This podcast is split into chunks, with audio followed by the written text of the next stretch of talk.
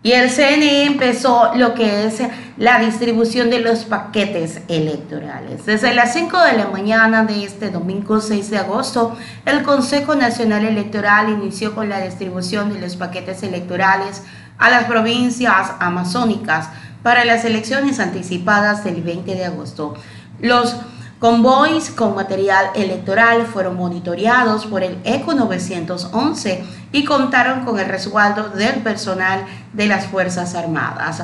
La presidenta del CNE, Diana Tamaín, y el consejero José Cabrera avalaron el inicio del proceso en la empresa Montagar, encargada de armado y sellado del material electoral que fue impreso en las instituciones del, en las instalaciones del Instituto Geográfico Militar.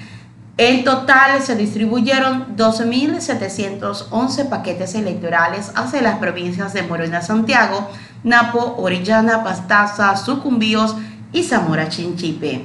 Vamos también a ver qué más se ha desarrollado en el CNE con respecto al tema de las elecciones anticipadas y es que este 20 de agosto justamente los ecuatorianos acudirán nuevamente a las urnas y desde ya el CNE cumpliendo con todos los hitos del calendario electoral garantiza lo que es para cada ciudadano que pueda ejercer su derecho al voto de forma responsable y confiable. Esta es la información que se viene generando desde el CNE.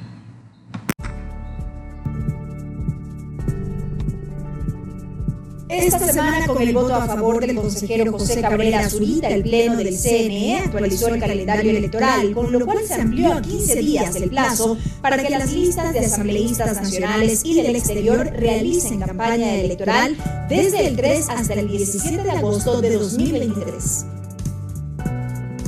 39.928 militares y 51.068 policías podrán ejercer su voto facultativo en las próximas elecciones anticipadas. Para ello, el Consejo Electoral entregó de manera simbólica las credenciales a los miembros de las Fuerzas Armadas y Policía Nacional. El consejero José Cabrera participó en los actos de entrega de estos documentos. De igual forma, el consejero verificó el avance del proceso de impresión de papeletas y documentos electorales a través de un recorrido en las instalaciones del Instituto Geográfico Militar. El consejero Cabrera también estuvo presente en la reunión que mantuvieron las máximas autoridades electorales con una misión de expertos de la Unión Europea. En esta cita se abordaron aspectos del proceso electoral en curso y se analizaron los desafíos que suponen estas elecciones anticipadas para el Consejo Electoral y constató desde las instalaciones de la empresa Mongar el inicio de la distribución de los paquetes electorales hacia las 24 provincias del país para las elecciones del próximo 20 de agosto. Las Fuerzas Armadas, de compañía de funcionarios del Consejo Electoral, eh, están procediendo a trasladar eh, los documentos cumpliendo con, con su deber con el país, como siempre, cuidando la democracia de acuerdo a lo que establece la Constitución. Contigo hacemos democracia. Allí tienen parte de lo que se ha desarrollado toda esta semana en procesos electorales en el país, eh, cómo se prepara el Ecuador para las próximas elecciones del 20 de agosto, desde lo que se inició esta semana hasta lo que fue eh, lo que les estamos mencionando en este momento, que es que el, CNE estuvo realizando em, la distribución de los paquetes electorales. Empezó ya con la distribución de los paquetes electorales.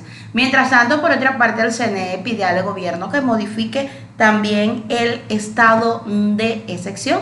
Es parte de las peticiones que está haciendo el CNE al gobierno. La presidenta de este organismo indicó que el 28 de julio pidió al Ejecutivo reformar la normativa y que las personas con responsabilidades en el proceso electoral se puedan movilizar. La presidenta del Consejo Nacional Electoral, Nata Maíz, solicitó al gobierno modificar las restricciones del estado de sección para garantizar la movilidad y de los funcionarios y observadores en los comicios del 20 de agosto. La semana pasada, En medio del contexto de violencia e inseguridad en el país, el presidente Guillermo Lazo decretó un estado de sección en las provincias de Manabí, Los Ríos y también en el municipio de Durán, en Guayas.